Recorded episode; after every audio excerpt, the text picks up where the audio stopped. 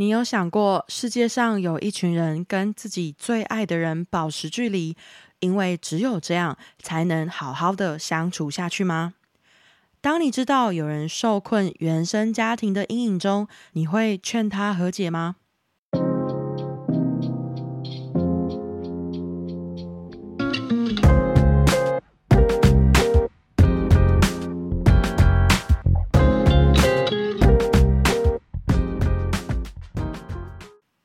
大家好，欢迎回到漫画也要有说书人，我是水星本星。今天台北下雨一整天，希望等一下不要录到有下雨的声音。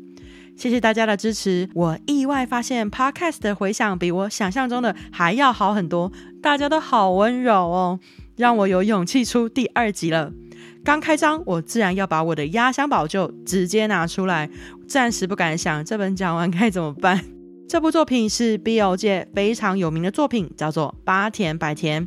作品名称很直接，就是两位主角的名字。九月中，我在 YouTube 频道已经介绍过这部作品。作为一本 BL 漫画，从剧情张力、角色设定、分镜、故事结构全方位来说，都是非常杰出的作品。漫画部分的精彩解说，欢迎大家去看 YouTube 影片。在 Podcast 里，就让我好好的深度解析这部作品。下面我会快速的说一下这个故事，再重点讨论我今天要说的与原生家庭的和解。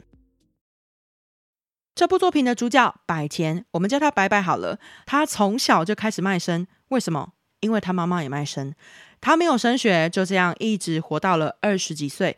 有钱就去赌博，没钱就再卖身。有人包养过，吃好穿好，但也有露宿街头的时候。某天遇到了正直 boy 八田，他从以前就没办法放任可怜的人或是动物不管，开启了跟白白的缘分。他们的爱情故事不是我们今天的重点，我们只要知道白白是一个破碎缺爱的流浪猫型，及时行乐的家伙。在八田无限给予型的爱喂养之后，他渐渐回到正常人的轨道。然而某天，之前人间蒸发的白白的妈妈出现了。她登门问白白在哪里，想要讨回被白白拿走的戒指。就从此时开始，白白的情绪出现了明显的波动。他不屑，他嘲讽，他不懂这个女人出现要干嘛。其实白白一直是一个对围绕他的所有惨剧都一笑置之的人。曾经有人评论他，在我看来，他就像是被施了一定要一直笑脸迎人的诅咒。别人欺负他，他走掉就好了；有人可怜他，他笑嘻嘻的把自己讲得更惨就好了。他显得不在乎就好了，在乎又能怎么样呢？但他妈妈的出现，让他平常就没什么教养的样子更恶化了。他讲最难听的话，伤害他妈妈，嘲笑他的出现，贬低他妈妈的一切。为什么？因为白白恨他。但为什么？白白的妈妈单亲抚养他，但一个个不正经的男人都盯上白白。白白小到不知道这是不对的。和妈妈手牵手的男人也喜欢自己，他觉得自己拥有双份的爱。等到某天，白白的妈妈发现了。白白说：“你嫉妒的脸真丑。”从此，妈妈变了，甚至任由其他人欺负白白，对此不闻不问。等到白白可以开始养活自己，就再也不回家了。妈妈更是某天就突然人间蒸发。问题来了，你不打算爱你的孩子，你生下来干嘛呢？白白的妈妈在这久隔多年的见面，她终于说出来了：她是被强暴生下白白的。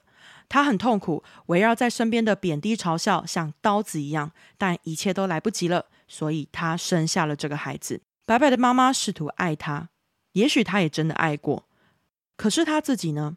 他不需要爱吗？一个个男朋友再不正经，也是他喜欢的人，却通通被白白抢走。再来，他看着白白那孩子的脸，都只想到那个强暴犯的脸了。他自己也从来没有在伤痛中复原，如何无怨无悔的去爱别人呢？一切从爱出发，因爱生执念，再因爱而结束。戒指只是一个借口，就算白白的母亲抛弃了他，在拥有一切的午夜梦回，他还是想着那个孩子。也许不是爱，更类似愧疚的挂念。要不是白白曾经伸出了手，也就是那个送给他妈妈的戒指。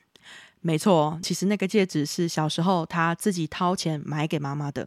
他们十年后的今天也不会再有借口碰面了。当时送给他，也许也不是爱，是出于想要被爱。但戒指从来没被他妈妈戴在手上，再度伤害了白白。殊不知，那个戒指根本不合尺寸，他妈妈根本戴不了。尽管如此，这个戒指依旧是白白的妈妈唯一幸福的记忆。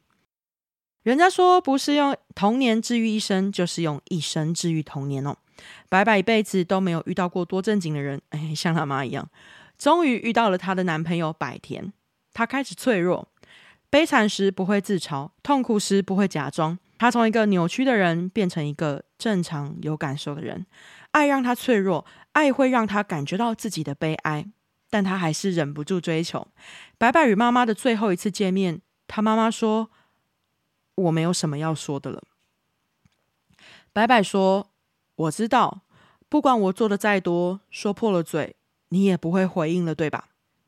白白的妈妈终究忍不住递出了联络方式，告诉他：“要是你一个人撑不下去了，就来找我。”白白回应他：“不需要，我又不是一个人。”此时，八田就站在他的身后不远处。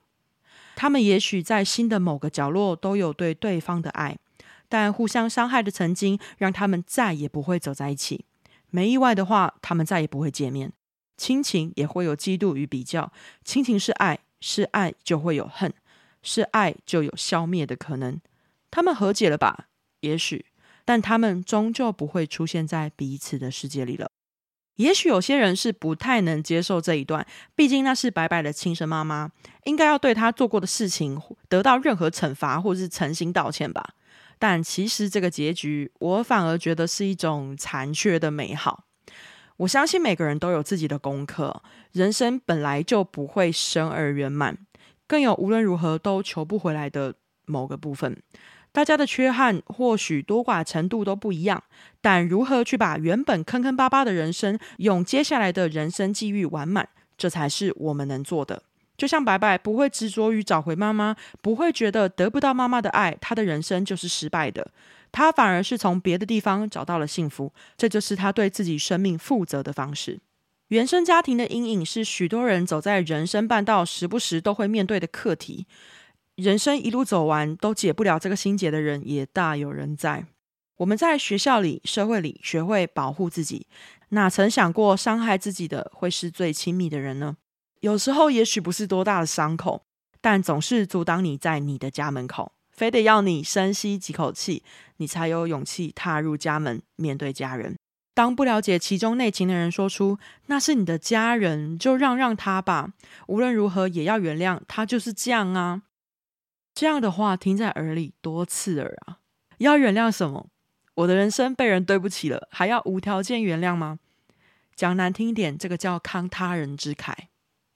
我很心疼的是，很多人面对这个局面已经足够为难，还要被内心的自己苛责，觉得自己不能快乐的面对家人，忘记过往的痛苦，原谅加害者这件事是不应该的。我想说，你的人生哪有什么不应该的？数以万计的活法，没有一定要跟原生家庭和解。原生家庭的事情是最值得拖延的事情，让时间慢慢帮你解决。不能解决就算了，被这个阴影遮住了，你在其他事情上看见的光，这不可惜吗？不知道这一集会不会太沉重？大家应该也听得出来，水星自己肯定也是原生家庭并不美好，才会对这个主题有这么多的感悟。所以我想分享看完八田百田这段得到的感触，给一样有原生家庭烦恼的人：人生不圆满跟人生很幸福，这是不冲突，可以同时发生的事。不要被任何逼迫你、打压你的想法击垮。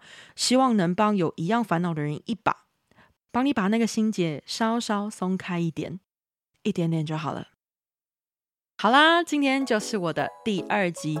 希望能带给大家一点什么正能量，但在此声明，我没有受过正规智商教育，上述分享都是阅读后经过自我沉淀、消化而得到的心得，主观大过客观。如果你的烦恼已经影响到你的日常生活，建议寻求正规心理智商。有任何想要分享的心情，或是想听水星做什么主题，都欢迎到我的 IG 小盒子跟我说。YouTube 频道正努力的周更，搜寻水星本星，给大家 BL 漫画的好书视觉飨宴，到处都找得到我。水星爱大家，我们下次见。